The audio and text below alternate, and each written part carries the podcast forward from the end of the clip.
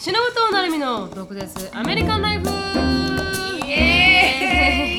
今週も始まりました。しのぶとなるみの毒舌アメリカンライフ。はい始まりました。始まりました。どんどんつぶやきから入っていこうと思うんですが、はい。今ちなみにオンラインサロンでこのつぶやきの部分だけはライブそうですね。こうしている状況で。です。うん本来であれば452分前から始まるものだったんですよね。45分前から始まる、はい。すいませんでした。私が遅れました。あ全然はい。全然、仕事が長引いてしまったのはもう仕方ないですからね。そうですね。ドラマハプンでございます。あドラマハプンで。したはい。ドラマハプンズでなぜ金曜日のこの時間にそうなんですよねわーいってはい。う感じでしたけど。はいはいはい。まあもうあの終わったのでよしです。え終わはいったのでよかったです、じゃあ私のつぶやきから一応先に入りたいと思います。はい、はい。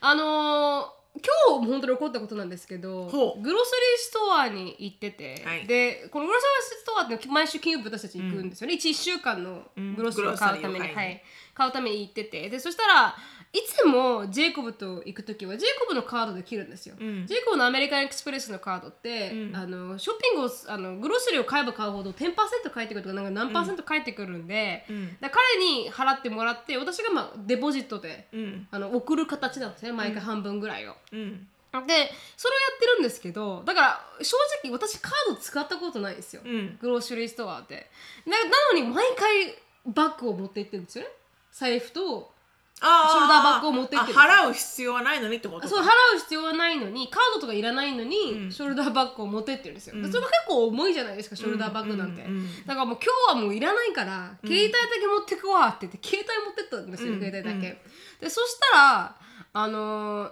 あそういえばウィングストップっていう、あのまあウィングが売ってるうん。まあお店にがあるんですけど、でオーダーしし今日夕飯それにしようってなって、でそれでオーダーしてたらあやべえカード忘れたわって。ウィングストップはいつも私が払ってジェイコブ半分払ってくれてたんですよ、うん。だからなんかちょっと別にそれもジェイコブが払ってそうなんですそうなんですよ。そうなんですけどだからだからジェイコブにはごめん忘れたからちょっと払っててほしいって言って払ってもらったんですよ、で OK ってなってでそれでジェイコブが払ったのに返して、でグロッシュ始まりました。であしのさんとそういえばオンラインサロンの皆さんになんとできる、なんか買いたいなと思ってそれでアイスクリームだったんですよ、ああそれで買ってきてくれたんだ。あそうですそう。ですそれで、あのオンラインサロンなんかコンテンツとしてアイスクリーム食べるっていうのも面白いだろうなと思って、アイスクリーム買ってきた時に、それを経費で落とそうと思ったんですよ、んうんうん。だからビジネスのカードで落とそうと思ってて、んうんうん。でそしたらあない。ないって思ったんですよ。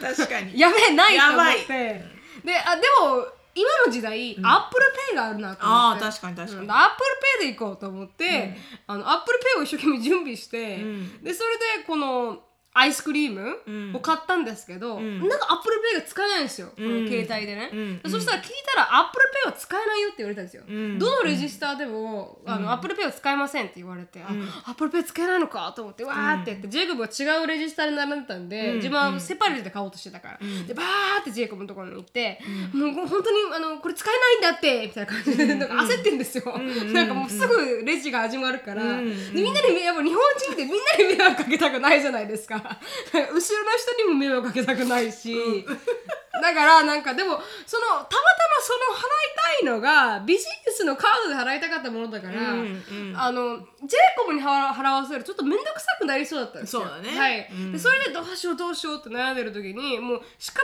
がないから、ビジネスのこのままなんてモーバルバンキングから、ジェイコブにその分を払おうと思ったんですよ、うんうんうん。ジェイコブにこのペなんゼロみたいなのを使って払おうと思ったんですけど、なかなかそれができなくて、で文章もなんかあの小説みたいに長いんですよ。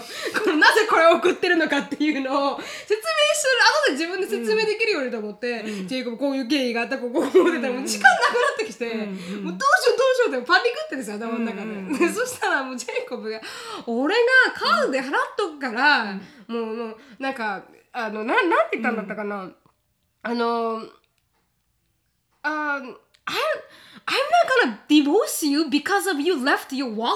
I can just pay for it for, with your, my credit card って言ったんですよ。だからこのカードを忘れたからって離婚するわけじゃないんだから、そんなんそんなん焦るな焦るなと、俺に払わせとけよって言ったら、後ろの黒人さん爆笑してんですよ。ね。なんか私こうやってなってあ焦ってるのに。ジェイコブがそんななんかよくわからんジョークみたいなのを言うから、だからディボース言うみたいなこと言うから。後ろの黒人さんめっちゃ笑ってて「わあ I got you I, I, I feel I totally understand」みたいなこと言ってくれてるんですよ、それで「ははは」って言って、で2人で出て行ったんですけど、なんかもうジェイコブが「日本人って本当そういうとこあるよね」っていう話をしてなんかこう迷惑をかけたくないとか、なんかこうあの後ろの人に迷惑かけたくないから早くしないといけないから焦っちゃうとか、すげえある、うん。で本当は別に時間取ればいいのに、ん。誰もそんなどうでもいいじゃないですか、うん。本当は。気にしてない。相手の時間なんてどうでもいい全然気にしてない思えばいいのに、でも後ろ待ってる。ジェイコブにもちょっと迷惑かけてる、もうなんかもう自分がバカだから、あのカバン忘れたからこういうことになってるとか。もう全部全部があの,、あのパイオアップしちゃってうんうん一、人でテンパったんですよ今日。うんでくるくるそしたら他人に笑われたっていうストーリーでした。テンパっちゃって。あはりますあります、い。はい。だからそんな感じでした。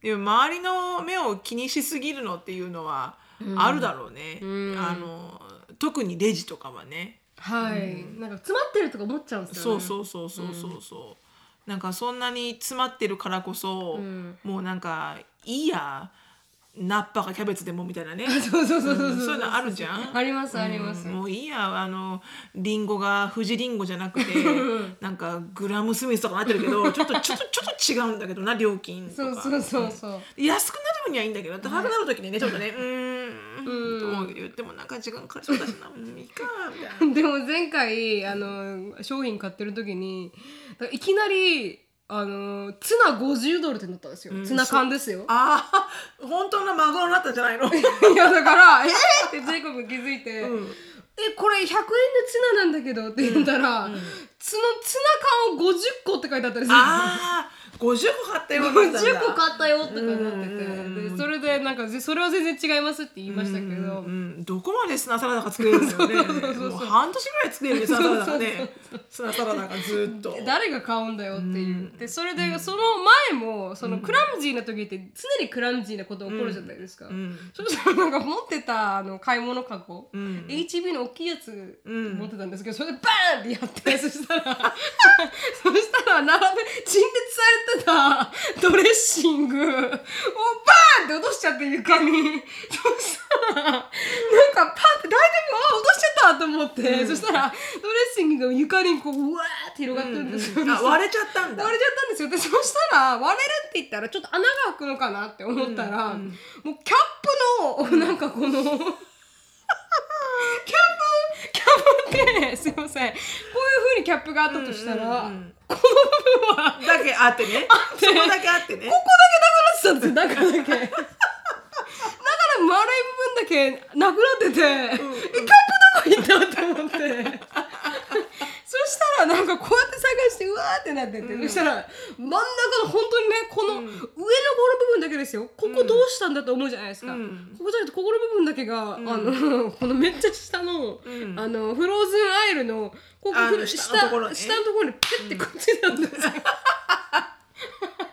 っとこれ取れないなと思って。取れない取れない。これ剥がせないなと思は取れない。ったんで、うんそしたらあの優しいお兄さんがん「大丈夫ですよ」みたいな、僕が片付けときますから」って言って払わなくて済んだんですけど、そんなことがあった後の、このあそれ同じ日に同じ日に同じ日に本当さっき怒ったんです。だからもうテンパってたんですよレジで、うん。どうしたらいいんだろうって普通テンパらないことかなりそれはクラムジーデーだね。はい。だからそんなことがありま不した。器用な日でしたっていう。不器用な日でした はい。まあそういうこと起きるけどね、同じようなことは2回も3回も起きるって言うじゃんね その日に、うん、でも後ろさんもなんか前タッパー3回ぐらい落としてましたよね、落としてましたよ。何回もね、うん。なんだったっけねその日はね、はい。結構クラムジーでしたよね結構その時クラムでしたね、うん。なぜこんなものを落とすあなたなのか私はって思うぐらい、うん。うん。もう自分ね最近ね手元はね信用してません。あ自分の手元は、うん。うん。もう手元と足元をね信用しちゃいかんと思って、うんこれぐらいはささっとできると思っても、はいはい最近ささっとできないので、はいはい、あのーもうもう本当に両手で持つ、うん。片手で何かやりながらガシッとかはできない、はいはい。だからもう両手で持って置いてから水を流すとかってしないと、はいはい、うん、もうほん。とたまに自分に 「はは」って笑って笑う時あるもんね。バカすぎて。自分がバカすぎて、はいはい。本当に何回何万回もあります。昨日もラーメン温めて、はい。あのアシュリーに作るのに、であフォーを買ったんだ、はい。ベトナムのうんヌードルね、はい。で large を買ったの、うん。アシュリーあの今食欲が激しいから、うんで large だからこのちっちゃいお鍋で、うん。いけっかなと思ってあいけるいけると思ってあ温めることができたの。はいはい。でもその後、うん。結構ベトナムのフォーってさ、うん。大きいのよね。あ確かに。ボールが、うん。結構でっかいので来るんだけど、はいはい。あそういえばうちそんなでっかいボールないなと思って、うん。この普通のラーメンのボールでいけっかなと思って、うん。いけるいけると思って、うん。で落とさないように、うん。こうラーメンボールを置いて、はい。そこにジャーって流したんだよね、はいはいはい。間違いなく溢れるよね、はいはいはい間違いなく溢れる。でもジャッジが甘くて。でラーメンボールをこう支えてるわけよ。はいはい。横で。はいであのでこうお鍋をやって、はい。完璧にその支えてる手にかかったわけよ、うん。あの熱いのが。熱いのがうん熱いってなるじゃん。なります。なった瞬間にこっちの鍋の手がブレてあそれでこのラーメンのボールが傾いて、そんで半分シンクに流れちゃったっていう、あるんですよ。ああそれは切ないです。でも半分残ったんですか？半分残りましたけど。あーよかった。まあアシュリーのお腹は半分ではね満たされないですよね満たされないから。うん、ら半分はベトナムのフォーで、はい。もう半分はマルちゃんのラーメンヌードルでお願いしますって言って「すいませんね違うラーメンヌードルで」みたいな。でもそれも、うん今までの若い私だったら、はいはい。もう少し機敏に対応できるのよ、はいはいはい。チャッチャッチャッみたいな、はいはいはいはい。でラこれは一応保存できるみたいな、はい。もうそういうのはもうね、うん。あの自分を過信しちゃいけないと思う。うん。最近はもうあの自分をかなり見下してます。絶対できないだろうっていうふうにはいはいはい。見下していかないと、うん。だからもうあの階段のね二段跳びとかはね絶対しちゃいけない。もう40超えたら二段跳びはしちゃいけない。そんで最後に、うん階段あと2個で終わるから、はいはい。飛んじゃおうかなとか思っちゃいけない。転ぶから。でもなんで飛んじゃおうかなって思っちゃうんですか？思っちゃったの忙しいから。あ忙しいから。って飛んじゃおうかなって思ったら、そういう時に限って靴がね引っかかるんですよ。自分が思うほどうん。高く飛べてないの、ああそうわかる？そうわか私の中ではトントントンって言ってる感じ、でも全然ね。全然うん。横から見たら全然トントントンって言ってるだけで、この女飛んだのかこれ。へえそう。だからねもうダメですよ、本当にゆっくりゆっくりですよ。ババアになるとね。そうですね。うん。ちょっと気,、うん。気をつけていかないといけないですよね。うん。慌てても本当に何も解決しないですよね。そうなんですそうなんです、だからもう慌てないって思うんだけど、はい。やっぱ性格上いつもそういうところはね、はい。慌ててしまうので、うん。あのこう自分でこう落ち着いてはい。あのやるようにしないと、はい、うん。同じく。白いシャツで物を食べるときにあダメっすね。ダメっす、うん。もう絶対ダメっす、うん。もうこれぐらいは食べれるでしょと思っても、必ずシミがついてる、あ確かに確かに。もうねやめとけお前って本当にこの前ジェイコブのなんか最近買ったあのユーズドのね、うん。スウェットシャツが白だったんですけどちょっと染みついてたんですよ、ん。だからトイレの漂白剤かけてああまあ一応ブリーチだからね。ブリーチだから落としましたし、うんうんうん。うんあの真っ白ならいいんじゃない、真っ白だったら落ちますけど、でもやっぱ過信しちゃいけないですね。うん、そうそうそうそうそうそう、大丈夫だろうって。まあまだなるみちゃんはまだいいけどね。でも必ずつきます白い T シャツは。ねもうそこは永遠のあれですわ。テーマですわはい。うん、その辺に関しては。そうなんです、はい。それが私のあのつぶやきでした。つぶやきでした。はい。私あのドラマを喋ろうかと思ったんですけど、うん。あまりにも長いので、はいはい。これはなんか頭をまとめてから喋った方がいいと思うのであのなるみちゃんの話を聞きながらその、ほらレジでテンパったって、はいはい。もしくはそのあのお金のが出ないのがうんぬんって話で思い出したのが、うん。この前 H マートに、うん。アシュリーとショーンと3人で行ったんですよ、はいはい。なんかのゲームの帰りに、うん。普通にグロッサリー買いに、H マートってあのアジアンマーケットね、うん。韓国系の。はいで餃子とか、いつも食べる納豆とか買ってて。で納豆を見てる時にふって横向いたら、うん。たこ焼きがはい。あの60何個とか冷凍で、うん。もう作ってあるたこ焼きね、が冷凍されてて、うん。まあ、日本でもあると思うんだけど、あのレンチンして食べることもできるし、それをこうほら油で揚げちゃってもいいしっていうのがすごいこう業務用の、まあ、業務用までいかないかな、うん。これぐらいの大きさのバッグで3.39って書いてあって、うん。まずそこでね、主婦の感覚でこれはねえだろって思えようと思うんだけど、はい。はいちゃんとこうガシガシのこういうセール品みたいなところであーはいはい。3.39ってあったから、うん。あたこ焼きセールなんだと思って、であのアシュリー大好きだしたこ焼き、で私もアシュリーも超喜んで「うん。3.39だよこれ」って言って2つ買ったの。はいはい。3.39なら全然いいよね。って言って、で2つ買ってすっごいルンルンで、いい買い物したよ。って言って、うん。これでお家帰ってちょっと揚げたこ焼きでもやろうよ。ってなって、うん。ルンルンでうん。レジに行って最後にたこ焼きがスキャンされたの。はいはいはいそしたらなんと全然セール品じゃなくて、うん。一袋39ドルだったの。高い。でね39ってなその時私見てないんだよ、はいはい。あの合計しかこっちの合計しか見てなかったから、うんはいはい。このアイテマイズの見てなくて、うん。こうやって合計のカード入れようと思って見たら、うん。それが2つで70ドルじゃん。約はい。80ドルか、はい。はい。で入った瞬間にそれまではうん。40とかあったの、はい。47とか、うん。入った瞬間に100超えやがって、うん。はっ？はい。と思って、うわっ？言ったら、うん。たこ焼きだったのね、うん。でその瞬間に、うん。それまですごく愛らしくて、はい。3.99のたこ焼きって思って、うん。うん。とっても愛くるしかったたこ焼きが、はい。超醜いやつに見えてすっ こいつのせいでってなったんですごい醜いやつに見えて、うん。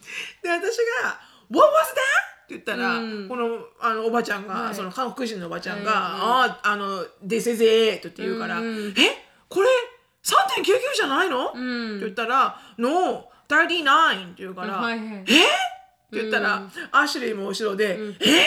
って顔してて、ショーンが「No way!」って言ってんの。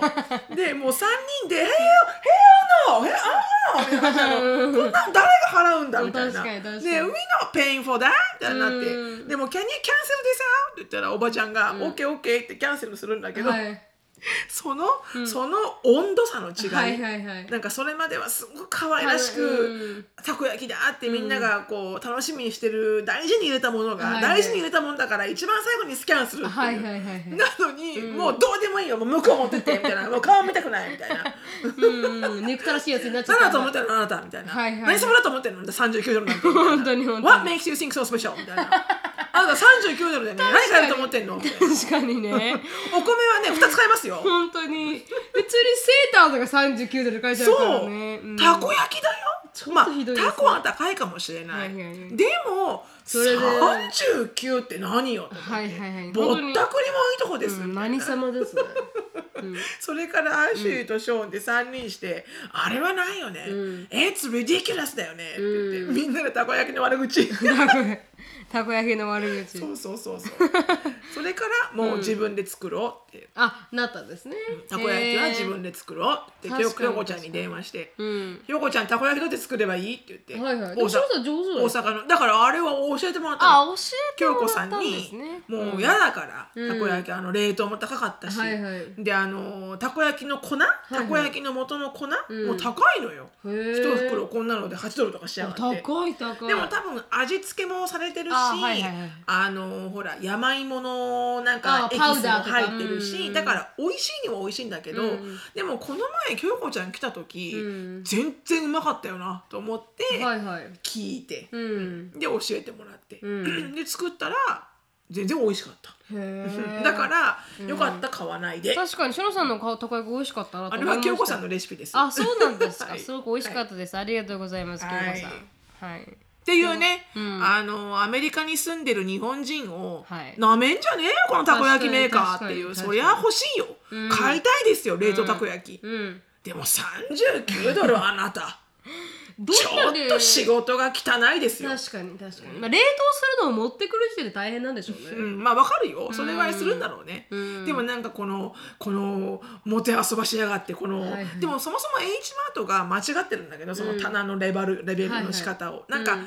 韓国製の12個入りのたこ焼きがセールで3.99だったのよ、はいはいはい。本来6.25とかが、うん。でもこっちの日本製の何十個も入ったやつは、はいはい。まあ 39. 点いくらだったわけよ。この何十個っていくらいいくつでしたっけ？何個入ってたんですか？わかんない覚えてないの。結構大量に入ってた結構大変でした。もうほんとこんな袋にごそって結構重い感じ、うん。だから多分60個とかは入ってんじゃないのかなあのちっちゃいのが、ははうん。まあそれは3.99ではない。まあね、まあ、日本で買っても多分2,000円とかはするんだろうね。あのあの個数だと、うん。いやでもじゃあ本当びっくりしちゃって、はいはいなにこれの。何様って思ったん何ですね。様ですかタコのくせにと思ったタコのくせにと、はいはいはい。うん。うん。ここにはキャビアかなんか入ってるんですよこのたこ焼きにはと。本当ですね。金粉とかかかってるんですよこれに。みたいな本当に本当に。39ドルの価値はどこにあるんだって思いますからね。でもねそれぐらいね食べたいものなんだよね。そうですね。たこ焼きとかさ、うん。こう本当にこうフレッシュで作ってくれたなんかでっかいまん丸なやつとか、はいはい。食べたいなとかすごい思うよね。思います思います。たこ焼きも食べたいですラーメンも日本で食べたいですし。もう食べたいものたくさんあります。おでんとか。おでん食べたい。肉まんとか。あ肉まん食べたいっす。ねえー本当にうしもうなんかコンビニのものが食べたい。そうです。贅沢を言わないです贅沢を言わないからこうセブンのセブンのさ鮭おにぎりをください。あの柔らかいタイプの。あそうそうそうそうそうそう、もう温めてください温めてくださいも言ってくれるやつ、はいはいはい、っていうやつをね食べたくなりますよ、ね、本当に食べたくなります、うん。冷ややっことか冷ややっこは普通に。何ですかそれは？冷ややっこって聞いたことああお豆腐お豆腐。冷ややっこってなんだろうなと思ってそっか、うん冷ややっこって言うんだよ。おあの冷たいお豆腐が、うん。こうお醤油とかかかってくるやああちょっとお化けかなと思いました。ちょっとお化けの一種かなと思いつましハロウィンだから。たそうそういそうじゃないですか？なんか冷ややっこ。冷ややっこっていうお化け？うん。なるほどね、はいはいまあいそうって言ったらいそうだね、はいはいはい、うんうんうん。なんか。醤油かけるぞーってね。白いやつね。確かに確かに。いそうだ。っていうなるほど。なんかねあの、あず辛い経験をしたんですねそうなんですよそうなんですよ。まあまあまあ辛いというか 後々ゆっくり考えたら、まああのたこ焼きには何の罪もなかったなと思って すごいすごいかわいそうなうん。扱いをしちゃったなと思ってね、はい。申し訳ないと思ったわけ、うん。日本食日本食に対して。そうですね、フォースマーケティングなだけだったっていう。でそれはもう H マートの間違いよね。H ワードの間違いですね、最初から39って見てれば、うん。あ高いなやっぱり買えないなで終わってるのにですそうなんです3.99って思った後の39だったからふざけんじゃねえこのたこ焼きと思っちゃったでしょ10倍ですからね。っていうのがあんだですね。うん。ん。そうなんですよ。でそういう経験ってなんか H マートとか行くとよくありますよね。えうんそうだね。安いと思って買ったら全然違う H マートだけでではないけどね。まあそうなんですけど、うん。うん。特にアジアンとこのレストランとかは、アジアンストアとかはよくそんな経験がある気がします、うんうんはい。うん。うん多いね。でアメリカってしかもさその割引の割引になる割合がえげつないじゃん、はい。日本ってそこまで割引にならないけど、うん。アメリカ90%とかもあるからね割引、はいうん90%割引になるかもしれないものを、うん。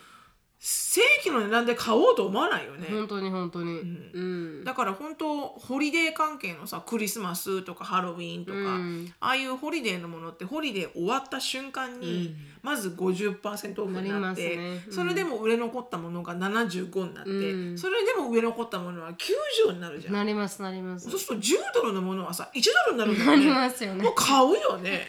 どこまでいらなくても買うよね。はいはい、前なんか買ってましたもんね。買ってましたよ、ね。イースターのじゃあのわけわからんなんかか カゴとか、うん。いいかこれトイレの箱にできるし あ私もなんかあのークリスマスのカゴ？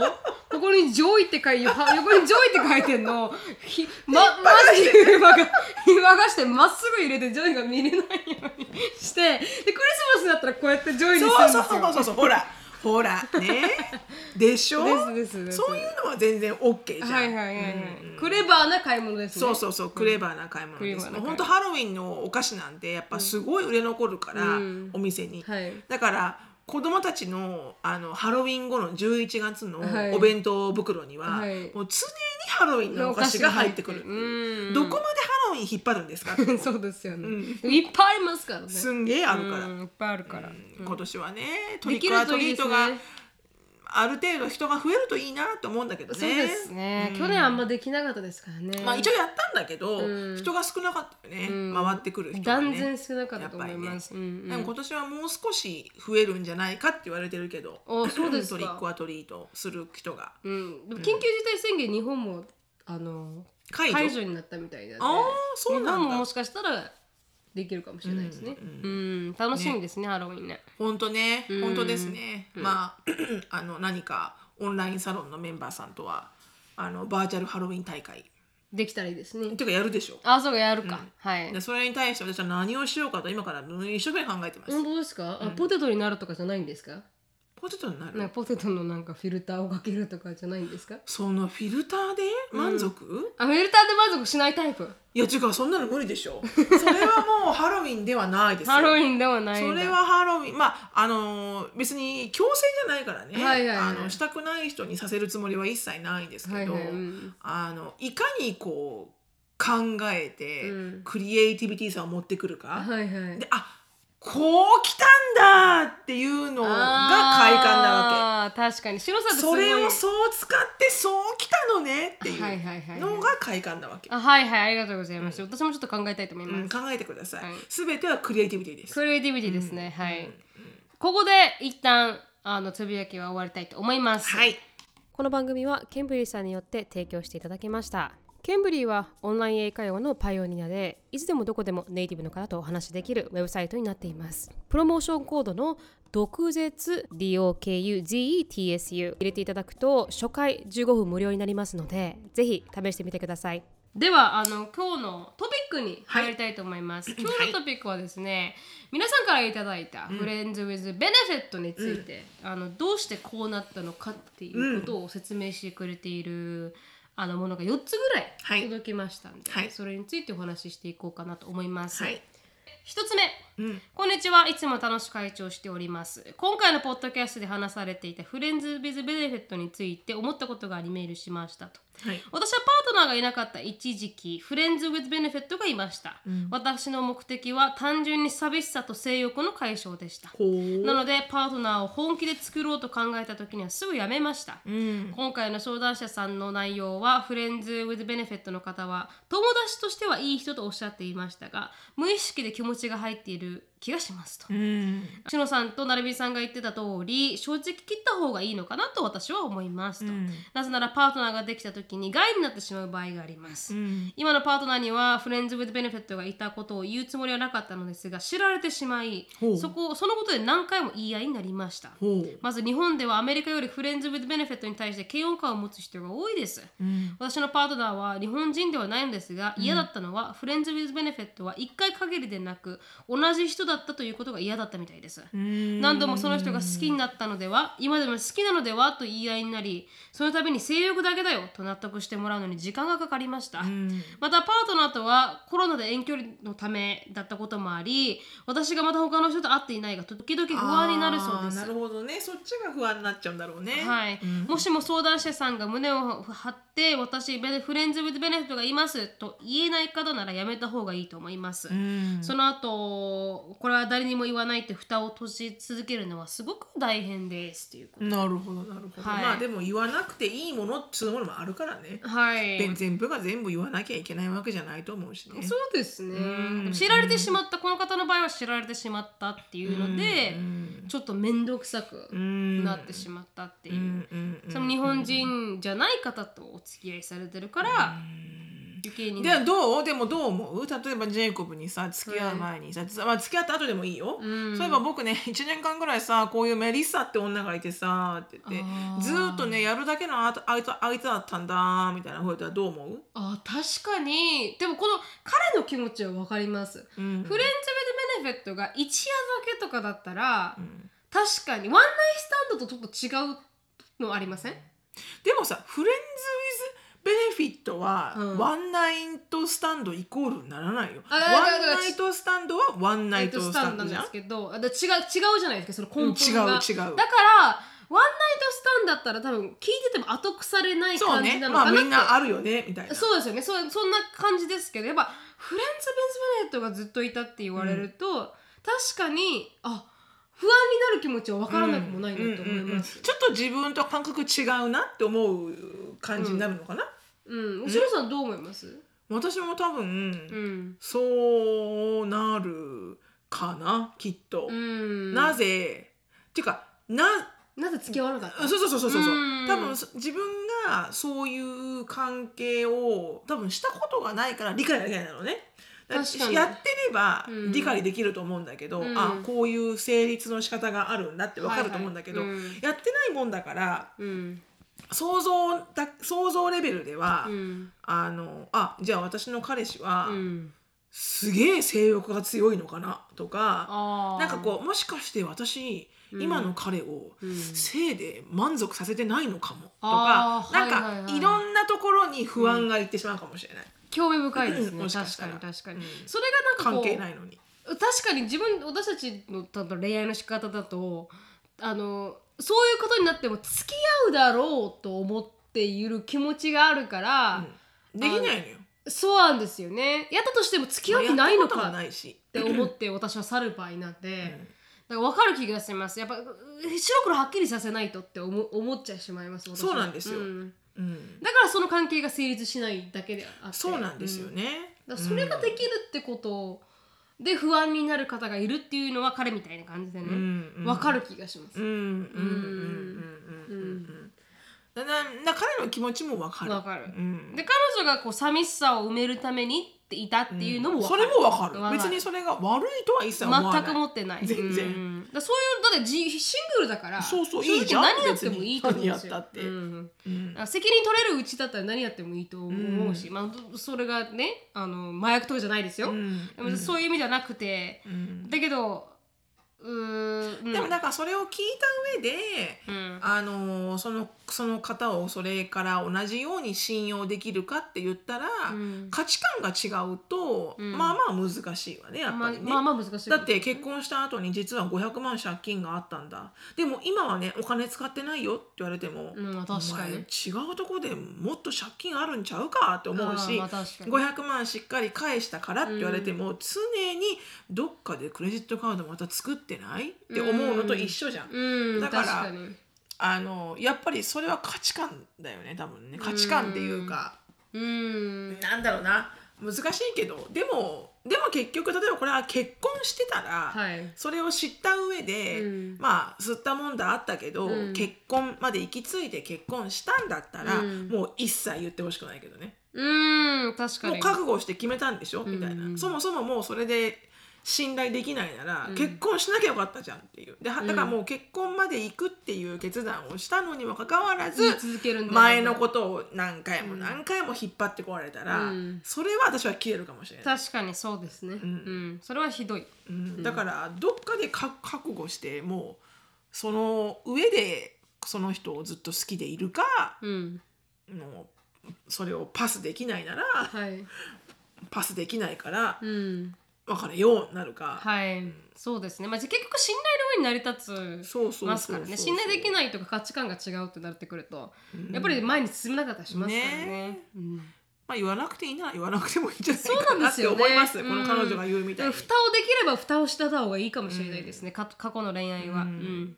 で次行きたいと思います。はいはい、あーなるみさん、しのぶさん、こんにちはということで、ハンドルネームはキャピタル G、タロ吉です。あじいさんなのね、はい、タロ吉、G さんですタロ吉のじいさんねタロ吉の G さんですね。第163回、フレンズ・ウィズ・ベネフェットの女性の話を聞き、140回を聞き直しましたと。僕はセクシュアリティはゲイで、周りにはみんな隠しているだけで、フレンズ・ウィズ・ベネフェットを持っている人が多くいます。うん、あそんな自分もかつてはベネフェットであ優勝経験ありかっこ笑い。どうやったら勝てるんでしょうどのようなチャンピオンシップがあったのかしら？ちょっと私も知りたいそのチャンピオンシップ。僕の場合は元彼からのベネフェット。掲示板やあアプリで知り合った人とそういう関係になりました。この人にハマってはいけないと思いつつもハマってしまうのが人間の差突然結婚偽装をするために関係を切りたい恋人が新しくできたなど関係の終わり方は100万通りです、甘い蜜には心の痛みも伴います。しなしかしながらフレンズ・ウィズ・ベネフェットを持つことを他人にジャッジされる筋合いもないのです、自分の覚悟と強い心を持ち合わせてほしいなと感じました、そしてあなたがどのようなチョイスをしてもある人は反対するしある人は賛成してくれます、味方がいるということを心に強く持ちキャピタル B かっこ僕は G になるのが私たちの使命ですかっこ笑い あなたから去る人はアウト・オブ眼中。確かにね。あなたがこの人ではないと思えば新しい男性は毎日生きていても会えることのないほどに存在します。確かに確かに。ポジティブになる必要はないけれど自分のことを追い込みすぎないようにそう思いました。確かにね。そうしたマインドの時、僕のおすすめは失恋の失恋や暗い曲を聴いて、こいつよりはまだ人生いけてるぞとマインドを整理することですあーそれすごくわかる。だから私たまに見るのよあのマイ600パウンドライフ。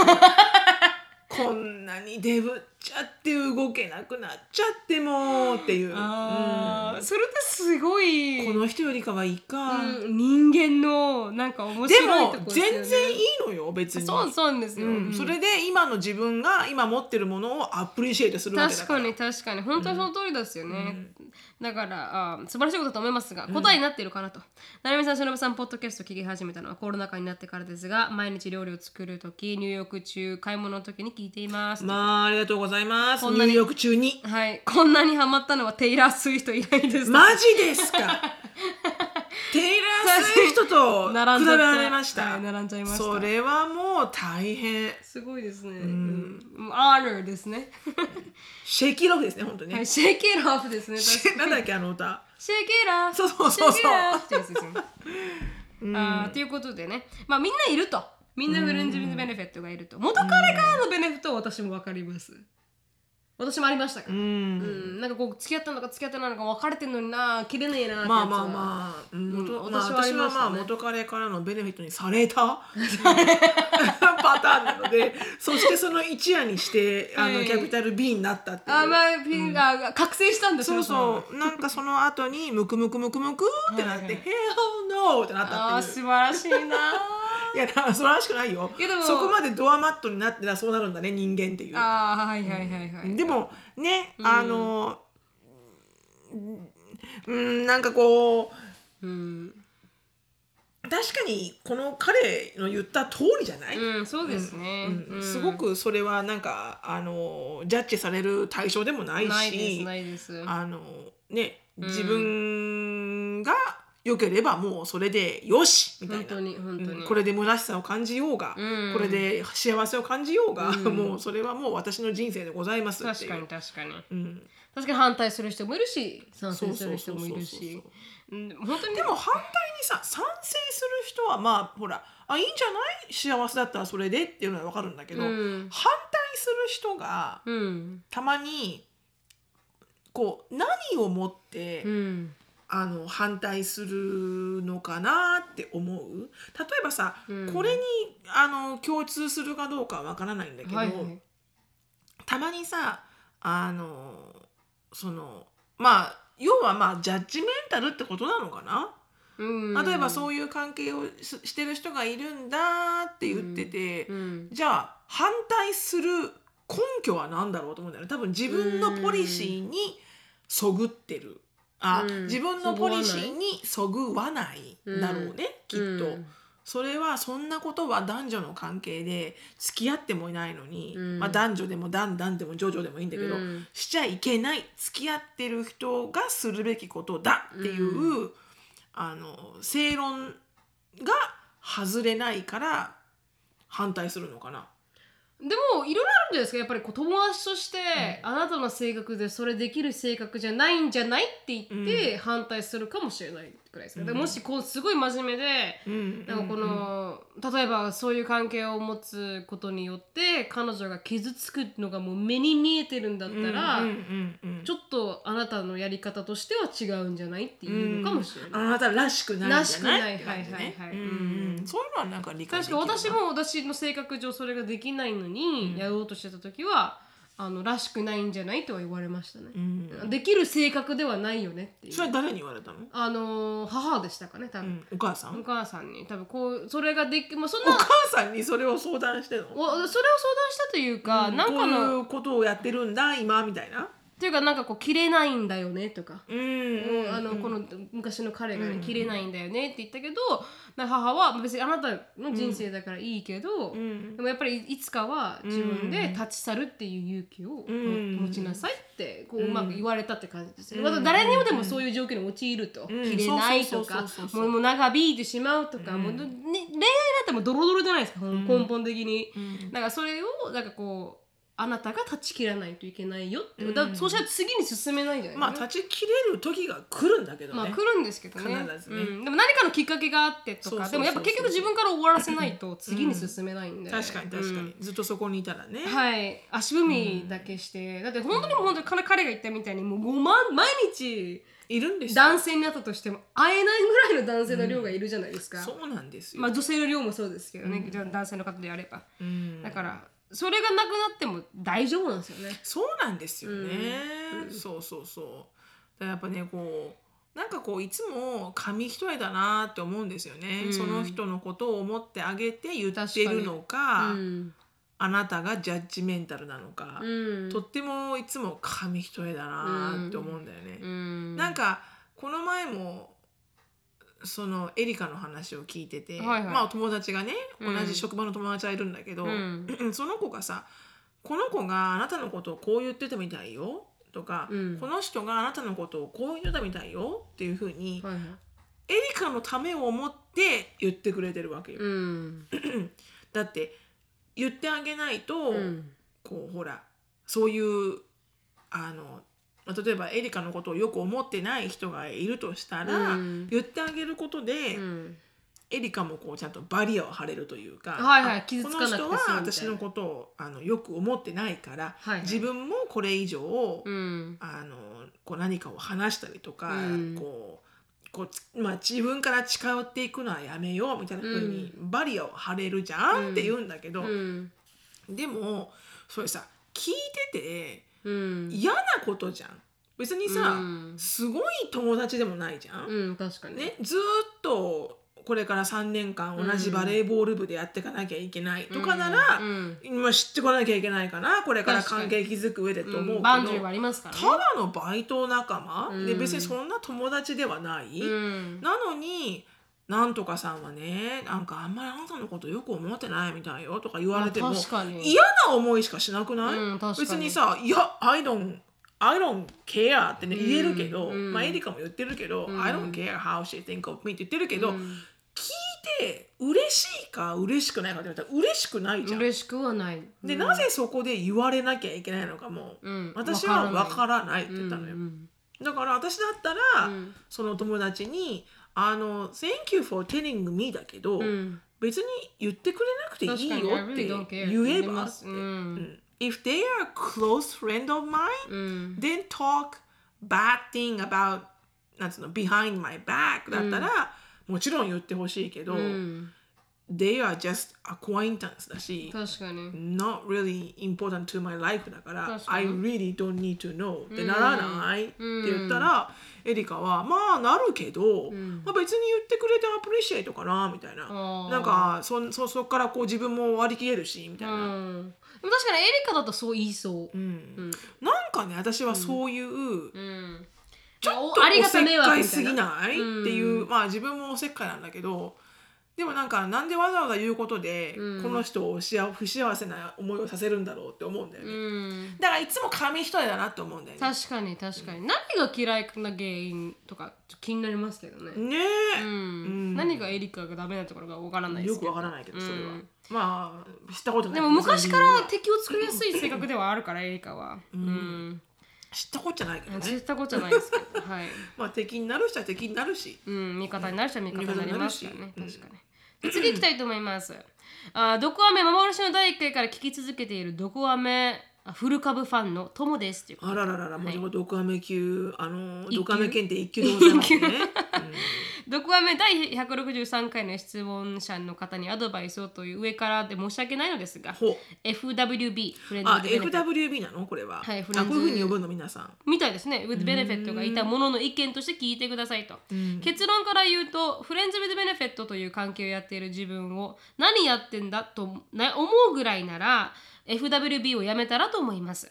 なぜならフレンズ with benefit だから、うん。自分の利益になっていない、悩みの種になっていると思った時点で私なら即切ります、なるほど。はい、ここからは体験談 in Germany ですが、私はドイツ人の元彼とオープンな恋愛をしてきた時に、ん。FWB が2人ほどいました、まあ。はい、その名の通り自分に有益な人たちだったから一緒にいました。だってフレンズ with benefit ですよ、自分に利益がないなら一緒にいても意味ないじゃないですか、まず一人は本当に夜の相手というだけというプロフェッショナルな FWB、ちなみにもともと大学で知り合い共通の友達がいるようなガチ友でした、でもう一人は元フラットメイト兼今の彼氏でしょっちゅう一緒にパーティーに行ったりご飯を食べていました、本当に楽しい毎日だったなと。FWB が2人同時にいたことで客観的な分析をすることができたのですが前者の FWB は他にもたくさんの女の子とワンナイトスタンドしている人で後者は基本一途で時々パーティーでランダムなメイクアウトをするくらいの人でした。ほうほうほう。2人の性格を知っているからこそ言えるんですが前者は絶対恋愛に発展することはないのでが一目瞭然でただ当時は私も彼がいたので逆にそれが好都合でした、前者の彼とは半年ぐらい関係が続きその後私が今の彼と正式に付き合ったことをきっかけに元の友達に戻りました。FWB の教科書があれば乗ってもおかしくないような何のいざこざもない本当に綺麗な関係の終わり方でした。教科書レベルだそうです。教科書レベルですはい。ね、そして今の彼ですがこちらはあ月日が経つうちに思いが重なってしまったんですねと。平井堅の曲みたいですね。思いが重なるその前にか。なるほど。はいはい。なるほど、はいはい。切ないな、はい。フラットメイトだったこともあり四六時中一緒にいて恋愛話や大学のことを全て話せる仲となり彼の方から付き合いたいと言われました、この時点で FWB の期間はやっぱり半年ぐらい、ちょっと1ヶ月ぐらい悩みました。悩んだ末、まあ、試してみるかとあ付き合うことにしてしまったんですがここで問題になったのが当時の彼とどう別れるか遠距離でコロナ禍ということもあり電話で通話を何度も繰り返しやっと別れる方向で話がつきました。電話で別れ話するって最低と言われそうですが当時の私たちにはこれがベストな選択でした、全く違う形で FWB でしたが両方とも共通して言えるのは FWB でいる期間私は最高に楽しかったし20代前半で経験できてよかったなと思います。個人的に一生涯のパートナーに落ち着く前にそういうさっした付き合いもしてみたかったんですよね。結局やってよかったし私には多分向いていた。でもこういった関係は向き不向きもあると思います。私の親友はオープンリレーションシップも FWB も理解できないそうです。質問者の FWB はどのタイプでしょうか？まずはそこを見極めた方がいいと思います、そして割り切れるなら割り切ってベネフィットだけもぎ取るそれが私のおすすめですと、なるほどな私のさやなるみさんが言っていたように友達としていい人と思うこと自体に何ら問題はないと思いますがせっかく自己肯定感上げ上げでいこうという波に乗っていたのでそこが下がってしまうような相手なら絶対切り捨てるべきだと思いますと、うんそうだね、はい、あの教科書のような教科書のような FWB をもうなんか FWB101 みたいな。FWB 101でしたね。101みたいな。まず初めにみたいな。まずは ルールがございます。よはいはいはいはい、うん。ベネフィットでございますよ。わかりますか？そうですね。みたいな。確かに、うん。非常に勉強になりま非した。常に勉強になりました、これでもうなんかトゥードゥ本を書けるんでしょうか？確かに確かに。きっと、うん。多分あのー気づいたら書店に載ってるかもしれないです。載ってるかもしれません、うん FWB の。もうチェックチェックみたいな、はいはい、うん。チェックリスト皆さんあの何を悩んでらっしゃると、はいはいはいはい、うん、悩んでいるイコールそれはもう FWB でございません。気持ちがね重なってね、重なって平井堅に行ったらいいっていう。平井堅なのか FWB か。そういうところね。あ確かに確かに。なるほどなるほど、はい。すごい勉強になった、あー。やっぱ平井堅か、FWB か自分はそのどこっちにあるのか。ね。どこのままず自分を知ろうって感じね。そうですね。要はね。できるかできないかやりたいかやるやりたくないか、うん。まあ分かんなければやってみてもいいと思う。本当ですね、シングルであればさっき見たみたいに、ななんかこうそういうふうな関係を持っても問われることはないですから、うんないね、うん。付き合ってて FWB を持つって言ったらもしかしたらこう、ルールが発生するかもしれないですけど、うんうんうん彼女みたいに付き合う人ができたらきっぱりしてやるっていうのがうんうんできるぐらいだといいですよね。うん。うん私やっぱできないな。できまあないそれは自分をよく知ってるからね。そうですね。確かに確かに。よく知ってる。うーん。できないですね。うん。でも後腐れない関係で切れたっていうのは素晴らしくないですか？この彼女。は。確かにね。うん。確かに確かに。お互いに「じゃ!」っていう感じで多分別れてたと思うから、うんそんなに愛のないこのあのうん。性交渉ができるっていうのもなんか素晴らしいですね。なんかこうスポーツとしてお互いが楽しんでて、うん。そこに感情が映らないっていうのが非常にすごいなって思う。確かに確かに、でもねなんかねこうフレンズ・ウィズ・ベネフィットではないんだけど、はいはい。こうなんかさやっぱり、まあ、私の中では、うん。昔のそのちょっと前にも言った映画「はい。はいスライディング・ドア」っていう映画があるよって言ったのを覚えてるかどうかわからないんだけど、はいはい。もしこの時にこの人とうん。付き合っていたら、なんか全く違う人生だったねっていうその時の決断の仕方でうんストーリーが展開していくのよ。うんここの決断をした場合の彼女の人生と、はいはい。この決断をした場合の彼女の人生っていうグエネス・パトローさんがやってるんだけど「はいスライディング・ドア」っていう昔の映画ね、うん。を見てなんかこの「フレンズ・ウィズ・ベネフィット」は私は完璧にないんだけど、うん。そのスライディング・ドアのうん。になん にななってたのかもなみたいなのはあって。うん。でそれはなんかたまにふっとあーどうなってたんだろうな。なんかやっぱ人生ってうん。全て決断だし、タイミングだし、うん。なんかそういうのが人生面白いんだなって思うんだけど、うん。何が起きてるかというと、うんうん。これはポッドキャストで初めて話すんだけど、うんうん。多分なるみちゃんにも初めて話すんじゃないかなあそうですか。うん。おそらく。うん。で前の会社で勤め始めて、うん。もうエリカが生まれた後ぐらい、うんエリカが生まれて1歳ぐらいの時、うん。まだ東京にいる時に、はいはい。ちょうどイギリスの某大きな通信会社と、うん。あの契約が始まって、でその時点での担当者が私だったのね。はいはい。であのすごくこうあの電話とかでその時代電話か E メールだったから、うん。電話で話すことも多々あって、うん。でお互いに、うん。わかる？話が合うなっていうのはわかるのよ。ケミストリーがね。そうそうそう、うん。電話でもね、はいはい。面白いし。わかりますわかりでますこれがそれがフラーティングではないんだけど、うん。まあ面白いわけよ、はいはい。無理なく会話が弾むみたいな、ビジネスの会話なのにみたいな、はいその関係が1年間ぐらい続いて、うん。ただビジネスの話すだけだよ、はい。ちょっとそのビジネスの話した後にチッチャするだけだよ、あそうですね。スモールトークみたいなのありそうますからね。そうそうそうそうそう、で来ることになりました。うん。日本に。あ彼がね。彼がうん。出張で、はいはい。でじゃあもちろんじゃあ私があの接待してくださいって言われて、接待プランを作るわけよね。はい。でもう一つ目的があって、うん。すごくやっぱり大きい通信会社の人だったから、はい。もしかしたら私たちの会社とうん。別のところでうん。ビジネスを提携するためにはい。日本にも来るうん。んじゃないかみたいな、うん。ちょっとこうあの推測が立ち上がって、うん。でその当時の私の上司に、あのそれだと困るから、うん。彼がいるよ4泊5日、はいはい。なるだけ彼の時間をオキュパイしてくれって言われたの、うん。私が。接待っていう名のもと、はい要はどこにも合わせるの、はいはいはいはい。他の会社に。はいはいはい。すごいミッションですね。で「分かりました」って言って、でも蓋を開けたら、うん。彼は本当にうちの会社と、はい。あのもう少し親友関係を持つ、うん。で今までのビジネスに対してありがとうって思いを対面して言うっていう意味で来たから、うん。蓋を開けたら何もなかったんだよ。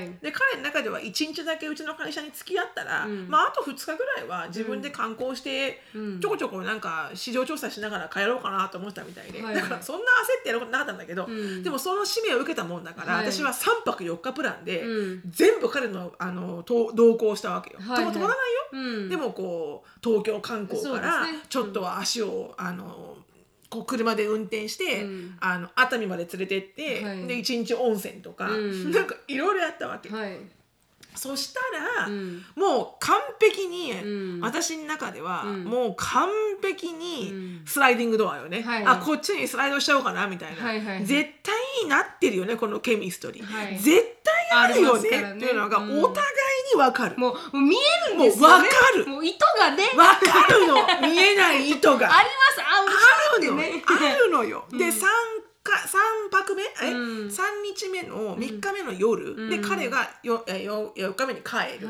っていう時にであの飲みに行きました。うん。でいつもは夕飯で終わってたの。はい。でも最後だから、うん。あのいそれまではずっとうちの会社で払ってるわけよ、はいはい。全部接待だから、うん。でも彼がそうじゃなくて僕が払うから、うん。あの飲みに行こうって言って、うん。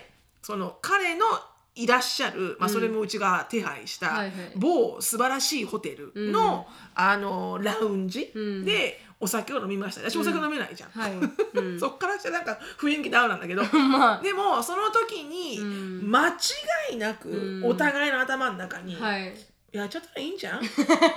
やはいはい。ややったらどう？もうもうもうとりあえずやっちゃってやっちゃったらはいはいんじゃない？っていうのは絶対あった。でも私ずーっと頭の中にエリカに申し訳ない。エリカに申し訳ないって頭があって。結局何もなかったんだよ。はいはい何もないまんまじゃあうん。すごくいい雰囲気ではい。あのお分かる？なんかもうわか cannot take eyes from you みたいな。はいはいはい。わかる？そういう感じで、はじゃあとりあえずもう時間だし終電もあるから、うん。私は帰りますはい。ってなって、うん。バイバイっていう時に、うん。ふそれ今まではハグで終わったのが、うん。ちょっとほっぺにキスが入ったわけよ、はいはいはい。もうそこから私はもしかしたらうん。行ったかもしれない、言ってかもしれもうその瞬間から止まらなかったかもしれない でも、うん。でも、うん、ダメだと思って。ですごいな。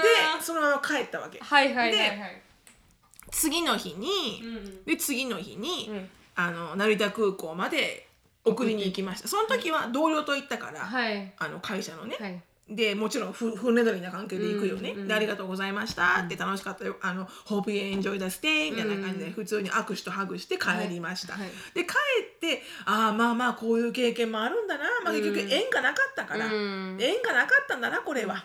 まあこんなこともあって人生楽しいなと思いながら、はいはい。成田エクスプレスで帰ってきました、はい。夜。うん。で帰って一晩寝て、うん。朝起きたら、うん。電話がありました、はいはい。その彼から、うん。イギリスに着きました、うん。であわざわざありがとうってありがとうって電話してくれてるの、うん。って、あ、Thank you for telling me I, I'm, I'm glad to know you home safe、って言ったら、その時に彼が、うん。Did you feel it? って言われたのううん。ん、で、は？と思って、うん。あのー、Are you talking about what I think you talking? 確かにね。ちょっと確認ね、ちょっと待って、勘違いかもしれないから、私のね。確かに確かに。私の感じかもしれないから、確かにあの確かに。私と同じことを、あの言及されてますか？はいはいはい。Do you are you saying what I think you say？、うん。って言ったら彼も I think so. はいはい。で彼フィアンセがいるのよ。はいはいはい。その時点で。ああれ一応結婚されてなかったんですそう、ねん。だからコンクルージョンとしては、はい。私は既婚、うん。で赤ちゃんが生まれたばっかり、はい。で彼もあの、うん。婚約者がいる、うん。そもそも縁がなかった。はい。ないからこそ、うん。なんかちょっと燃え上がりそうになっちゃった、ってことだねと。うんで、まあ、お互いにそのモーメントをチェリッシュしましょうと。はいはい Thank you for wonderful time と。はいはいはいはいでも何もこれは縁がないのでってことで、お互いにこれからもよろしくお願いしますって終わったんだけど、はいはいはいはいなんか本当人生って面白いなと。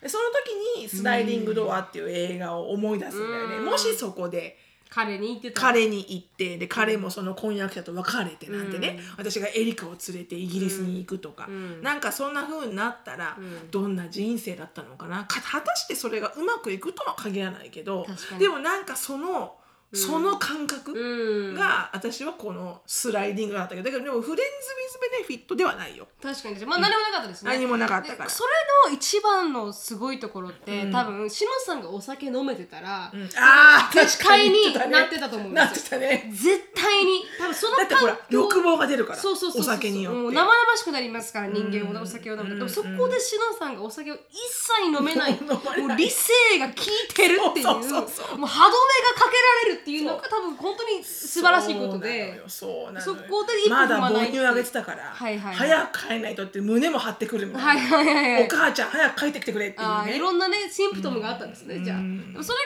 すごく多分足かせとなって多分一歩前に進まなかったっていうのはあると思うんですけど、うん。そこでしのさんが多分お酒飲めてたら違っただろうね。だからもしかしたらそれはワンナイトスタンドはあったかもしれないよね。あったかもしれない。そこではね、うん。でもまあ基本お互いに帰ってから理性に戻れば、ん。まあ何もならないダメだと思うんだけど、はい。でもそれから実はフェイスブックとかでつながってて、うん。でもう本当に2人のお子様持ちになってて、はいはいはい。で奥さんとも私会ったのよ。奥さんになった人とも、うん。ですごいあのいい人で。いい人で、うん。だからなんか本当に人生って面白いなって思うんだよね。ね、うん。そこで何何かがあったかっていうのはうん。本当にもう蓋開けてみないと分かんないですよねそう。で今私再婚相手がイギリス人じゃん。あ確かにだから確か再婚したよっていうのも連絡して、うん。Guess who where he's from、にうん。イングランドです。えー、that's right. でどこイングランドのどこっていうか、ここです。って言って、ああ、知ってるよみたいになでもしイギリスに来ることがあったら、じゃあぜひね、家族で会おうねみたいな。はいはい。でもその時にアンディそんなこと言えないけどね、はいはい。実はこの人ね 確かに。こんなことがあってねとかって言えるわけがないじゃん。確かに確かに、うん。そうでも面白いですよね。なんかこうきらびやかな思い出となってよかったですね。それがちょっとまあそ罪悪感に変わらないで、そうね、うん。うん。なんかその彼の電話で、うん。Did you feel it? って言われた後の、私が、Are you saying what I think you're saying? っていうところの雰囲気が、なんか私映画の女優みたい。映画みたいな経験できた私今、と思って。なんかそれはなんかね楽しかったかな、ああよかったです、でもそれを浮気と取る人もいるかもしれないもしかしたら。ね。でも体だっての。関係は結婚してたし子供がいたし、体の関係はないですよね、ないね、ないけど完璧に惹かれてるよね、まあ気持ちは。心はあの惹かれてるね、はい。でもしょうがないと思うよ、うん。それが男と女っていうかうん。何、そのその恋愛、はい。だから結婚したからってもう一切他人に対してそうだドキちょっとそういうドキドキしたりとか、恋の感情を持たないってことはないもんね。難しいですからね、うん。持つけどただバウンダリーを超えないだけで、まさにその通りです、お酒はまずいねお酒はちょっと良くないですね、うん。男女二人の場でお酒を飲むっていうのはもう本当に危険だなと思います。確かにね、でもなんかそれも楽しいけどね。うんまあそうなんですけど、ね、人生一回しかないからね。うん今となったらもしかしたら楽しく話せるのかもしれないけどね。確かにね、まあ TPO ですね。TPO ですね、ん。でもなんかこうそのはまずまさにしのさんが経験したストーリーをん。映画化したのが「あの Before You Go」っていうクリス・エヴンが出てる映画なんですよ。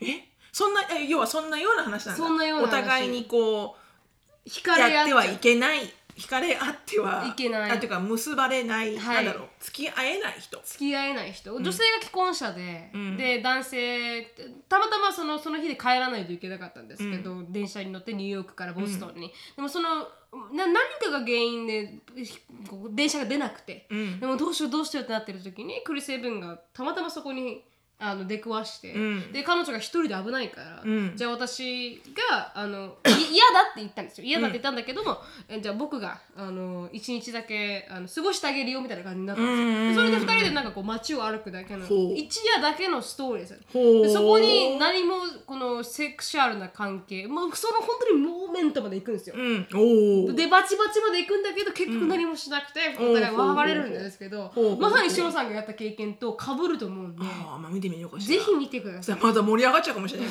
どうしましょう盛り上がっちゃったら。そうですよね。ならないと思うけど、でもねそれで私クリス・エヴン好きになったんですよ。キャプテンアメリカで好きになる人って結構いっぱいいるみたいですけど、だってあの人めっちゃかっこいいもんね、でもこの「Before We Go」のクリス・エヴンもめちゃくちゃいいんですよ、惚れる、んうんやばい、んうん。あやばいな本当にかっこいいもうそういう人見た後にたまに自分の旦那見ると うーんと思うんだよね。うーん。まあきっと旦那もそう思ってるよねみたいな。まあ女優見てね。見てね。確かにうーんって思ってるだろうなみたいな、確かに。お互い様ですねお互い様でございます、いいんですいいんですそこには、はい。うん。うん。とはい。いうことで、そういう1時間経ちましたんで、はい、それが皆さんありがとうございました。ありがとうございました。のいろいろなあのね、はい。体験談。詳しい体験談をいただいて、はい、とっても勉強になりました。勉強。になりました、はい。すごくあのじゃあ今度は皆さんもそういうスライディングドアな関係がございましたか？ちょっと私今ハリウッドのアクトレスかもって思った瞬間ございましたか？っていう。はいはいはい、なんかこう映画のような関係じゃね？みたいな、あーっていうか映画のようなお話じゃない？とか、はいはい。なんかそういうなんかこうそれは運命の出会いとかもあの観察されます？いいんじゃないですか？いや全然いいんですよ。運命のような出会いでも、なんかこうなんかこうなんていうのかな。こう映画になりそうなモーメントじゃない？みたいな。のが経験された方がうん。いらっしゃるましたら、うん。ぜひ共有くださいいう。本当ですね。なんか、あの飛行機のいきなり隣に席に座ってそうそうそうそうそう。でそしたらいきなりこう半半別れたんだけど同じホテルだったりとかね。そうそうそう、ん。だってほらねポッドキャストに昔出演した小林夫婦。はいはい。だって結婚して付き合うようになってからうん昔話を始めたら、うん。え小学校の、うん。あのキャンプ村ではい。一緒だったの？会っていうそれもなんかすごいじゃん。すごいですそんな時からうん。結婚相手に出会ってたんだみたいな、うん。うん。なんかそれもすごいなと思うしなんかそういうストーリーがあればあればぜぜひひあのご教授ください。皆さんはい。ありがとうございます。よろしくお願いします、はい。じゃああのシロさんのライフについて知りたい方はそのフィリップスでインスタグラム調べてみてください。はい。あのドクアメの方もオンラインサロンの方も、ねはい。あの盛り上がってます。そうですね。ドッグアムドットコムで。はい、ドットコムで調べてみてください。はい。終わります。Thank you so much for listening. I hope you're having a wonderful day. Please follow us on the podcast, but we will see you in our next podcast. Bye! バイバイ